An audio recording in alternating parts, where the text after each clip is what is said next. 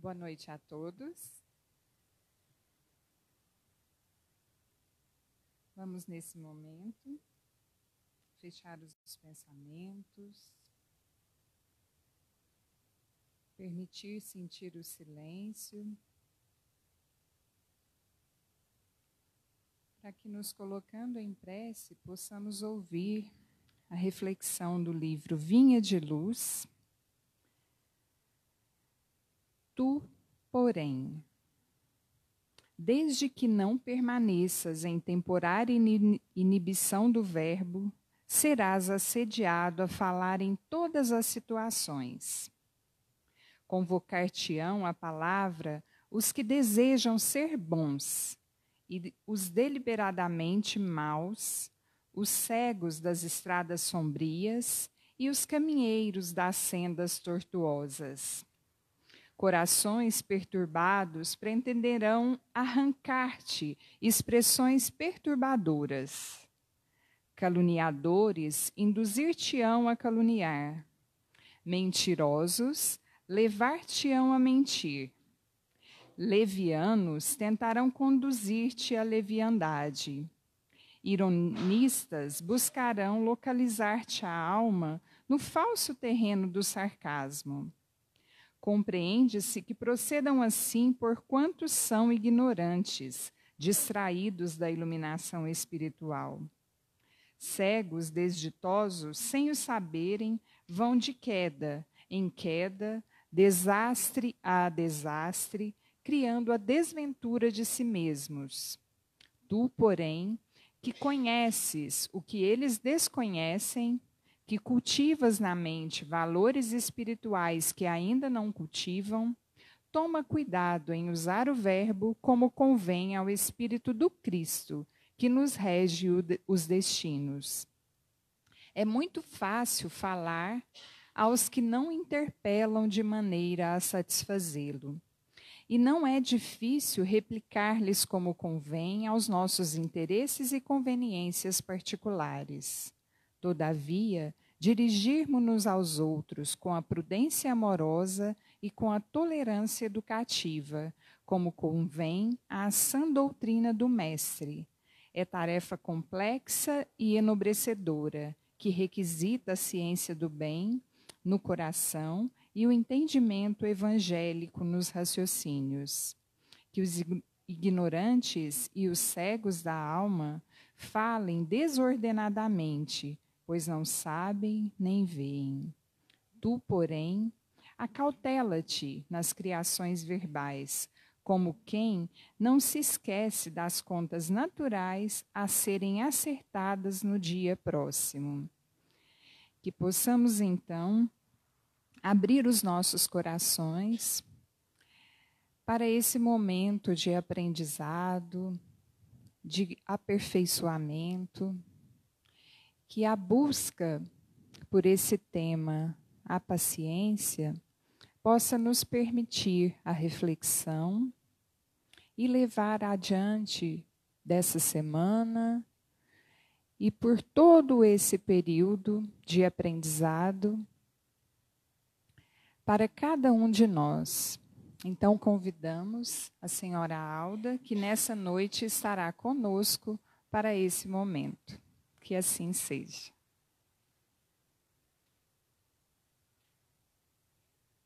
Deixa eu ver se, se der. Acho que pode ficar.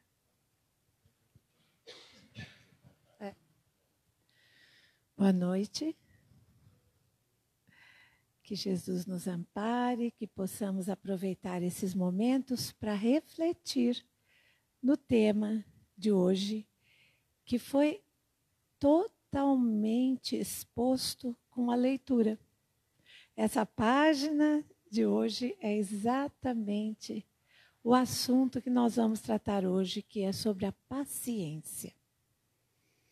Está lá no capítulo do Evangelho, bem-aventurados os mansos e pacíficos, né? E tem um trechinho que fala justamente da paciência, que é uma virtude que nós temos que exercitar e que nós estamos aqui justamente para aprender a trabalhá-la, né? E a gente pergunta por que é que nós estamos aqui hoje? né? Domingo, um dia meio de feriado, né? E conta uma historinha do Chico que ele foi convidado para um aniversário de uma casa espírita numa outra cidade, que fazia 50 anos. E que ele conversou com o dirigente, falou: "Não, eu vou às festividades tal, mas olha, você não fala para ninguém, porque eu vou só lá participar, conversar com vocês e, né, e vai ser um momento assim mais íntimo. Então você não fala para ninguém. Ele muito sempre muito humilde, sempre muito paciente, né? E quando ele chega, o que, que acontece? Aquele dirigente falou com um amigo dele: Olha, não fala para ninguém, mas o Chico, o Chico vem aqui. O outro falou para o outro, que falou para o outro. Bom, quando o Chico chegou e desceu na rodoviária, tinha até banda de música, né? As ruas ocupadas, banda, o, o esquema policial de segurança, tudo. E aí o dirigente ficou meio sem gracinha, assim, né? Falou assim: não, sabe o que é? Eu não sei por que as pessoas fazem isso, né? E muito paciente, responde: eu sei. É porque todos nós temos saudades de Jesus. Então, todos nós vamos buscar. O que, que a gente vem buscar na casa espírita? Né? É esse contato com Jesus, que foi o exemplo da mansuetude durante toda a sua existência, que nos ensinou exatamente essa característica da paciência. E o que, é a paciência? Eu brinquei que estava escrito paz, ciência, né? é a ciência da paz. Nós estamos aqui justamente aprendendo a desenvolver essa paz interior. Isto é a paciência. Aonde que ela está? O bom seria a gente comprar, né? Onde é que é o shopping que vende paciência? Quem precisa de paciência? Todos nós. Né? E onde a gente compra paciência? A paciência a gente adquire, né? Mas adquire dentro de nós. Em todos os momentos é um exercício que nós temos que fazer. Nós estamos aprendendo a lidar com as nossas dificuldades, né? É esse essa essa característica que nós vamos desenvolver de conseguir trabalhar com a nossa, diminuir a nossa irritabilidade. Na verdade, né, paciência, nós temos que diferenciar da acomodação. Então, muitas vezes a gente vê uma pessoa que não se irrita, que não se incomoda, que deixa as coisas acontecerem, né? Mas será que ela é paciente? No primeiro momento em que tem alguma discórdia que tem a ver com ela, ela se irrita e perde a paciência, né? Então, na verdade, é diferente de não se importar com as coisas, de não não se incomodar com as coisas que estão acontecendo. É o desenvolver dentro de nós essa paz. E para isso, nós temos, como nos falou a passagem, nós temos que nos conhecermos e conhecermos a situação em que nós estamos colocados. Porque muitas vezes, alguma coisa que para o Nil não fala nada, ele lida com aquela situação muito bem, para mim, é capaz de desencadear uma grande irritação. Então, nós temos que nos conhecer. Somos nós. Quais são as situações, as nossas dores, os nossos sofrimentos, os nossos desafios? Pois quando nós os conhecemos, nós compreendemos o que é que nós temos que fazer. Então, a doutrina espírita é uma doutrina que nos esclarece.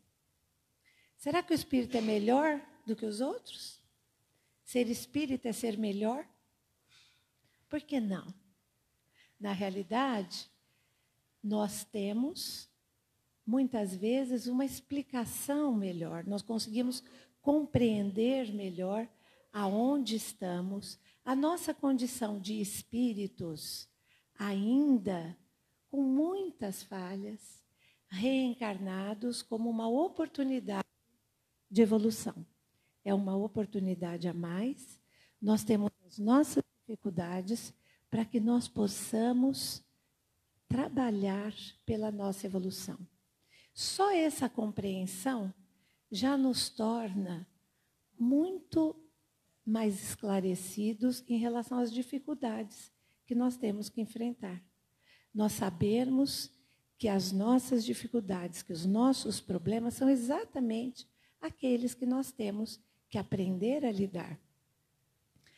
O, o irmão X tem um conto em que ele diz que uma, uma senhora, uma, um espírito chamado Larissa, vinha, estava reencarnando e aquela que era muito ligada ao seu coração, Lucinda, responsável pelo sucesso da sua encarnação, conversa com ela amorosamente, dizendo: Olha, está chegando o seu momento de reencarnar, né? Você fez já muitos progressos, mas tem uma areazinha, tem uma dificuldade que você tem que aprender, que é a questão da paciência. Você ainda tem muita dificuldade com isso, então você vai ter oportunidades de treinar tudo isso. E combina, ela reencarna, e ela vem, e ela, a cada dificuldade, ela vai indo muito bem, até que começam as dificuldades, ela se casa, e aí ela começa a achar tudo muito difícil, né? As dificuldades no trabalho doméstico, as dificuldades financeiras, qualquer coisa que acontecia, ela já se irritava, cobrava das pessoas, né? ficava muito nervosa com tudo aquilo. As dificuldades com os filhos, muito impaciente. O marido chegava para conversar alguma coisa, trocar uma ideia, desabafar um pouco. Ah, eu tenho paciência. Você não passa pelas coisas que eu passo aqui. Você não tem noção do que é ficar em casa, do que é ficar acompanhando tarefa de menino, do que é fazer essa trabalheira em casa. Bom, e lá foi ela, foi indo assim, assim, e ela não conseguiu superar essa dificuldade. Ela desencarna, quando chega no plano espiritual, lá está Lucinda. Amorosamente a recebe, conversam. E a Lucinda fala para ela: Você se lembra do que nós combinamos? Ai, eu me lembro, graças a Deus, eu consegui fazer tudo aquilo que a gente combinou. Aturei o meu marido a vida inteira. Passei por aquelas dificuldades todas, né? Olha, você não sabe quanto que eu me lamentei, quanto que eu resmunguei, mas eu fiquei firme ali no lar, fazendo tudo aquilo que eu tinha que fazer. Nossa, as doenças Qualquer coisa que os meninos tinham, nossa, era um cavalo de batalha, né? Mas eu aguentei. Eu fiquei lá do lado. E aí a Lucinda olha para ela com muito carinho e diz assim: Que pena, né? Mas você ainda você passou pela dificuldade, mas você não foi aprovada. Você ainda não conseguiu desenvolver aquilo que você tinha que desenvolver. Mas como, né? Como que eu vou fazer agora? Não tem problema. Você vai ter outra oportunidade.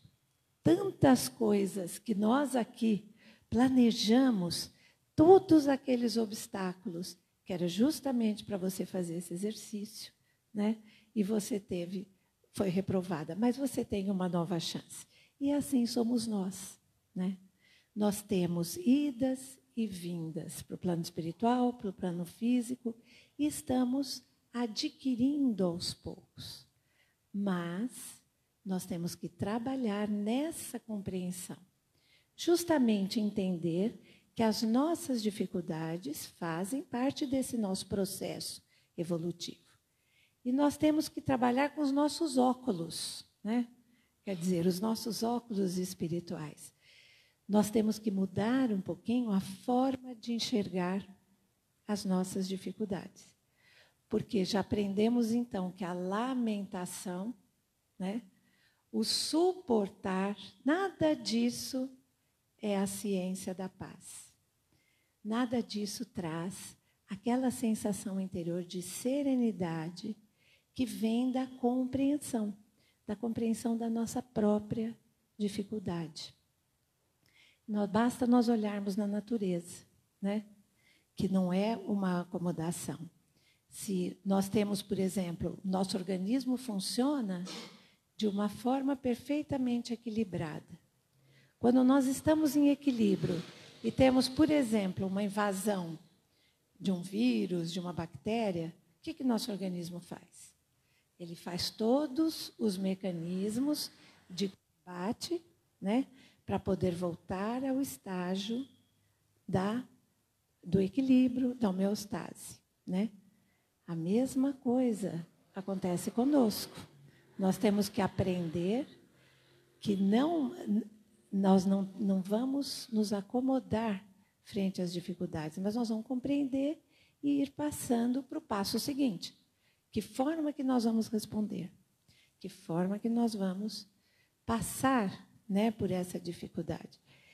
E, na maioria das vezes, se nós conseguimos um certo equilíbrio no ambiente de trabalho, na rua, muitas vezes no lar, nós temos mais dificuldade. Né? Porque justamente no lar, nós estamos convivendo com aqueles espíritos com os quais nós temos muito a aprender. Nós temos muito a colaborar, nós temos muito a aprender, né?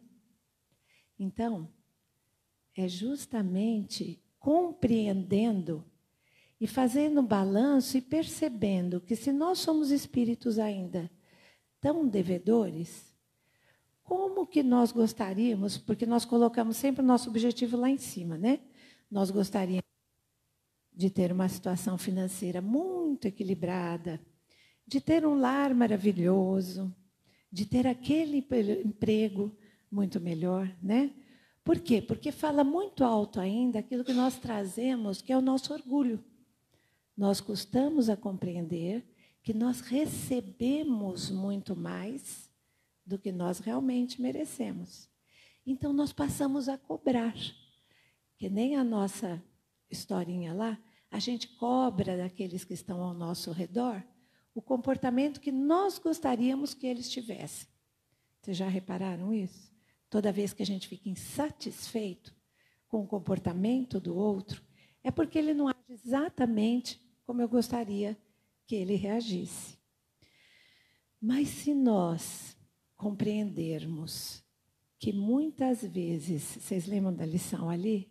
Ela falava, são cegos espirituais. Pensa bem, você está andando na rua. Você vê uma pessoa ali que tem, que usa bengalinha, que tem dificuldade. O que, que a gente faz? Todo mundo dá licença, espera essa pessoa passar, para depois cruzar ali no lugar onde tem que passar. Se for outra pessoa, às vezes uma criança que vem correndo, né? e ela te atropela, ou for um outro adulto que atropela, que, que passa na sua frente, a gente não tem a compreensão de ver que muitas vezes ele não percebeu a sua presença, né? Se nós temos tanta paciência com aquele que é o cego físico, nós temos muita dificuldade de perceber a presença daquele que é o cego espiritual. Vejam bem, quando nós temos uma, uma, um cuidador, qual que é aquele cuidador do idoso ou da pessoa doente que nós escolheríamos, né? A gente tem que imaginar, se nós estivéssemos na condição de precisar de alguém que cuide de nós, né? E basta a gente se lembrar, por exemplo, da, dessa doença que é o Alzheimer, né? Todo mundo conhece. No Alzheimer, a pessoa perde o quê? A memória recente, né? Então, esses dias eu estava vendo um cuidador extremamente amoroso contando que ele às vezes ele acabou de dar comida para aquele paciente, ele vai dar comida na boca, né? Terminou, ele limpa a boca do paciente. Ele vira A hora que ele está guardando o prato, ele já está bravo com ele. Fulano, você não me deu comida hoje. Não é assim? Ou assim, acabou de ir ao banheiro, levou com a cadeira de rodas, foi ao banheiro, voltou a falar assim: Você não viu que eu quero fazer xixi? Você não me levou no banheiro? Né? Então, isso faz parte do quê? Faz parte da doença daquela pessoa. Né?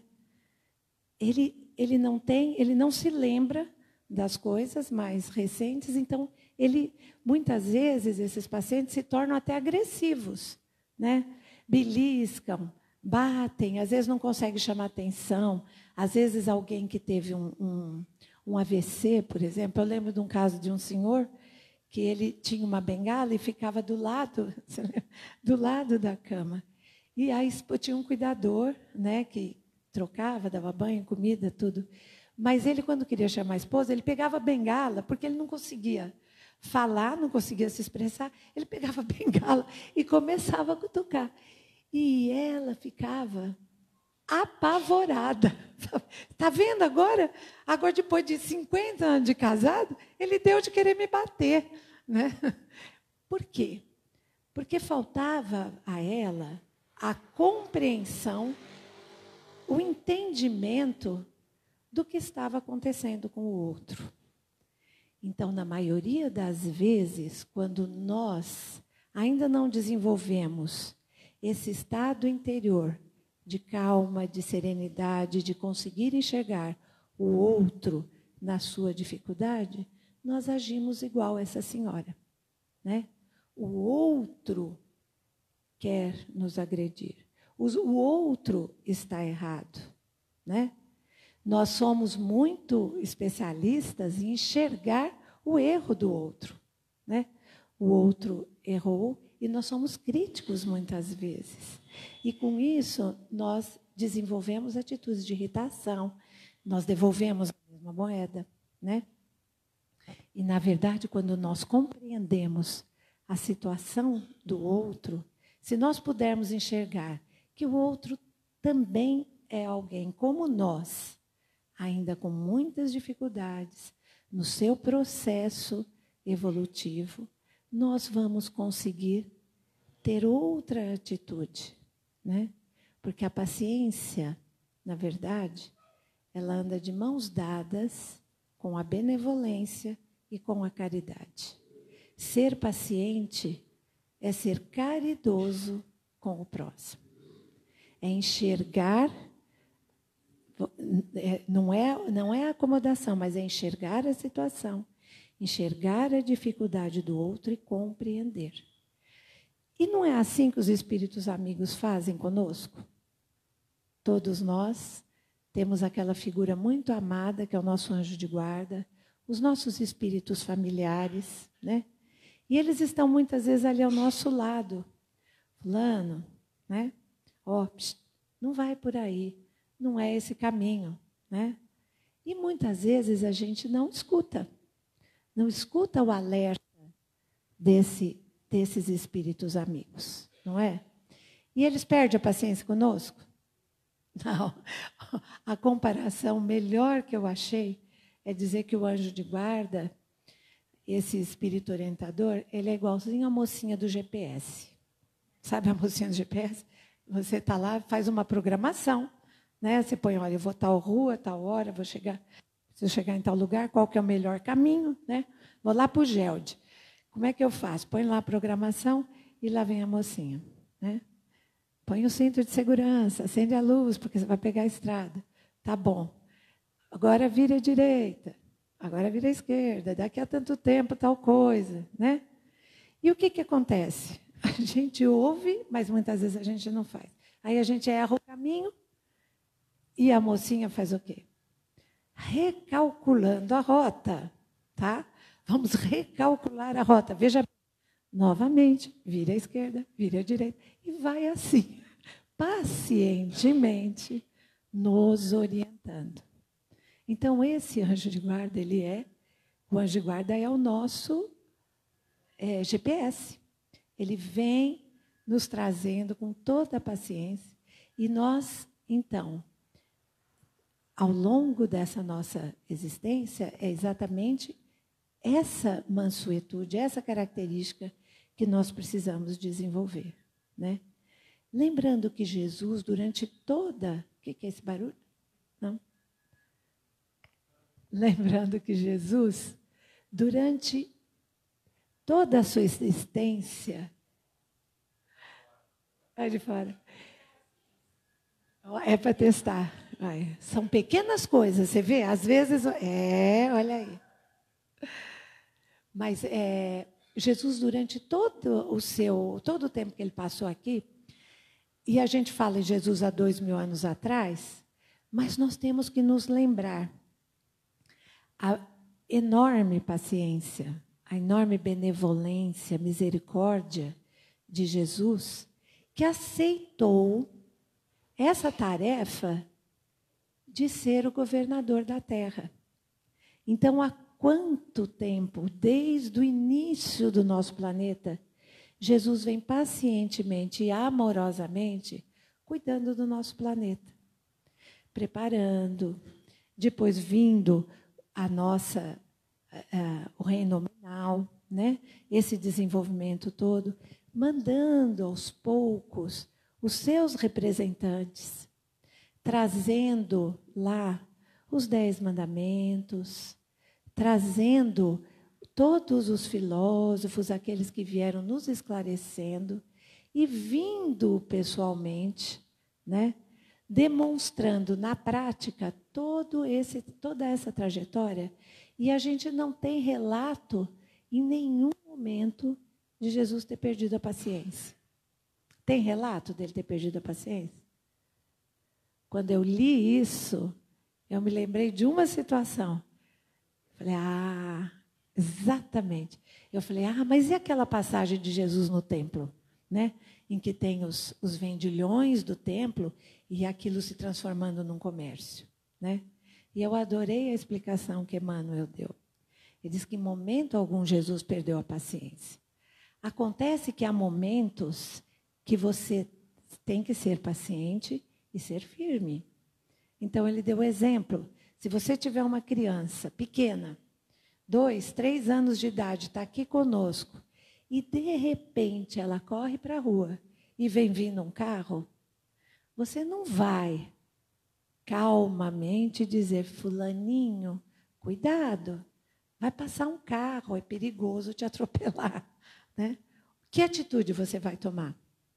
Né? Você vai correndo, numa atitude talvez até tempestiva, pegar essa criança e salvá-la.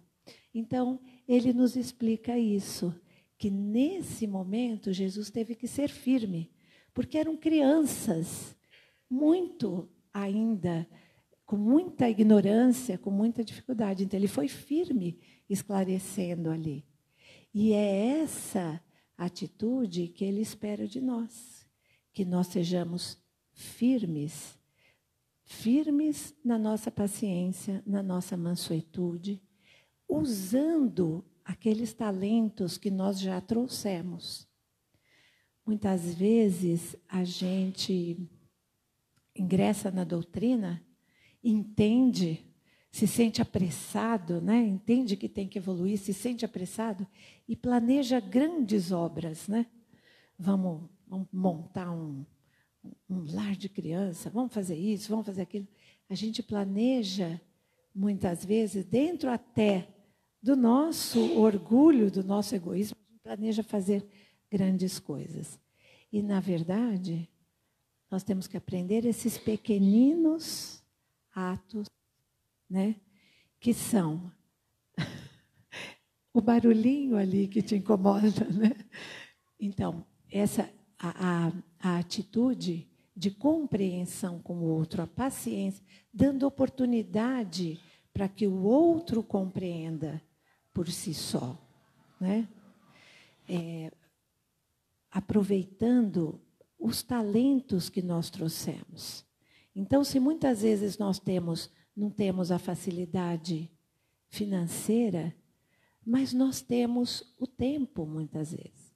Nós temos a maior dádiva que nós podemos fazer, muitas vezes, em que passa dificuldade que nós temos os ouvidos. Ouvir com amor, sem julgar. Ouvir a dificuldade do outro. É uma, uma, uma grande é, virtude que nós também vamos aprendendo. Porque nós, em geral, colocamos a nossa dificuldade na frente. Né? Como é que eu vou ouvir alguém que vem me falar de um probleminha do outro, se o meu problema é muito maior, não é? A gente muitas vezes tem essa dificuldade. A gente se irrita, se impacienta, porque nós não conseguimos compreender a dificuldade do outro. Então, são pequenas dádivas. É ouvir, é fazer uma visita a alguém enfermo, compreender que é uma situação de muito é muito difícil quando nós perdemos a nossa força física, né? E podemos pacientemente ler uma página para alguém, contar uma história. São pequeninas dádivas que ajudam a nós desenvolvermos essa nossa serenidade interior? Você queria falar? nós, é, quando nós enxergamos a situação, quando nós falamos de Jesus, né? Imagine quando nós pensamos em Maria. Maria vendo ali, naquele momento do Calvário, sabendo que Jesus nada devia, né? Que Jesus não tinha nenhum é, nenhum erro, nada, nada que ele tivesse que passar por aquela situação. E ela ali, pacientemente, passa por tudo aquilo com muita resignação. Depois ela enfrenta muita dificuldade, porque ela vai, depois de um tempo, para Efésios, né? E lá conta é, irmão X que ninguém vai até lá para ouvi-la. Vocês sabem algum um relato de alguém que tenha ido, perguntado a Maria se ela precisava de alguma coisa, não sei depois, João, que depois vai conviver com ela, mas que tenha perguntado a Maria, que a ouvisse, que, que dividisse com ela, não. E Maria passa então a receber as pessoas. E ela fez esse trabalho durante a vida todinha dela, entregando os ouvidos e tudo aquilo que ela tinha, as pessoas que iam lá. Né? Então faziam filas enormes de pessoas necessitadas, de pessoas que tinham problemas, e ela ouvia a todos. Até que a gente sabe que ela recebe aquele peregrino num dia e ela fala do seu filho e ele amorosamente coloca para ela que é ele que vem buscá-la. E ela desencarna, e no plano espiritual, ela é recebida por legiões e legiões de espíritos agradecidos. Né? Então, são exemplos, lógico que nós ainda estamos distantes, né? São exemplos de como nós devemos nos dedicar ao outro, saindo de nós mesmos, que só assim nós conseguirmos evoluir um pouquinho mais. Né? Eu trouxe aqui uma, uma poesia do Casimiro Cunha, eu não sei se vocês conhecem, que se chama A Enxada. Vou ler para vocês. Ela é psicografia do Chico, tá? E é assim: no conjunto dos trabalhos, a enxada, pobre e esquecida, é uma agulha generosa que borda o lençol da vida. Com desvelos carinhosos, faz o berço às sementeiras, protege os rebentos frágeis, traçando o caminho às leiras. Essa agulha delicada, vibrando de polo a polo, aperfeiçoa a paisagem, lançando mais vida ao solo. obediente e bondosa, coopera com o lavrador. E onde passa costurando, eis que o chão transborda em flor. Devem-lhe muito os celeiros, na colheita farta, imensa, mas a enxada dadivosa nunca pede recompensa. Seu prazer está nas lutas, nos trabalhos naturais. Alguém lucra com seus esforços, mais serviço e terá mais. Não sabe se há chuvas fortes, se há calor de requeimar. Disposta sempre ao possível, tem gosto de trabalhar. Modesta, criteriosa, atende ao labor que a chama. Fiel ao bom lavrador, executa o seu programa. Instrumento valoroso que não trai nem esmorece, exemplifica no mundo a humildade que obedece. Imagina a tua glória, teu triunfo jamais visto, quando fores boa enxada nas divinas mãos do Cristo. Então, que nós tenhamos essa compreensão com a nossa situação, com a situação do próximo, mas principalmente que nós consigamos desenvolver essa paciência, sabe com quem? Conosco mesmos. Que é das coisas mais difíceis, e para isso, em todos os momentos, nós contamos com o nosso GPS, né? com a oração, pedindo a Jesus a serenidade, a força, a certeza de que nós estamos amparados, que nós estamos exatamente no melhor lugar para esse nosso processo evolutivo, para que nós possamos vencer as nossas dificuldades íntimas, transformando então a caridade não em dar algo, não entregar algo, mas doarmos de nós mesmos aquilo que nós já temos. Que Jesus nos abençoe.